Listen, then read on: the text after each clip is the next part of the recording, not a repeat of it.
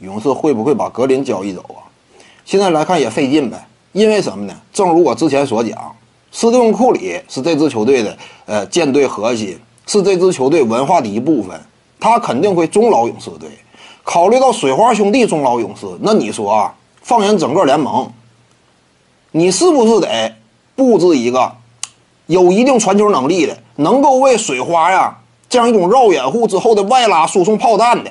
与此同时，在防守端，在小个阵容的情况之下，在内线还能够予以强力支撑的这么一位球员呢？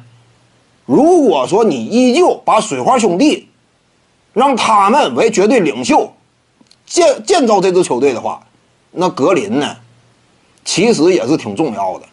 就是老铁三角已经证明过是能够取得成功的。那你说现在把格林送走，换来其他人，谁能够更适合水花兄弟呢？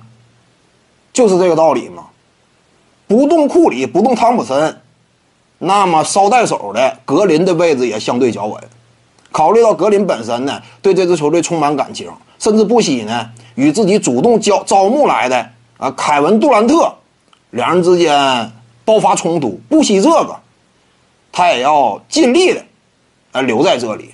那么考虑到他这种主动的意思，双方之间我估计啊也会合作很长时间。况且再有一点呢，格林他这种性格呢，这种鞭策能力也是更衣室当中。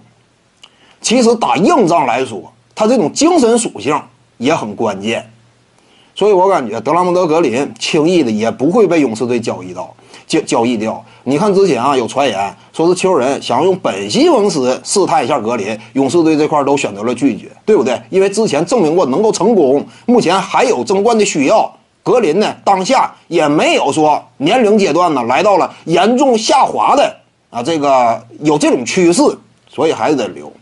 徐静宇的八堂表达课在喜马拉雅平台已经同步上线了。各位观众要是有兴趣的话呢，可以点击进入到我的个人主页当中，在专辑页面下您就可以找到它了。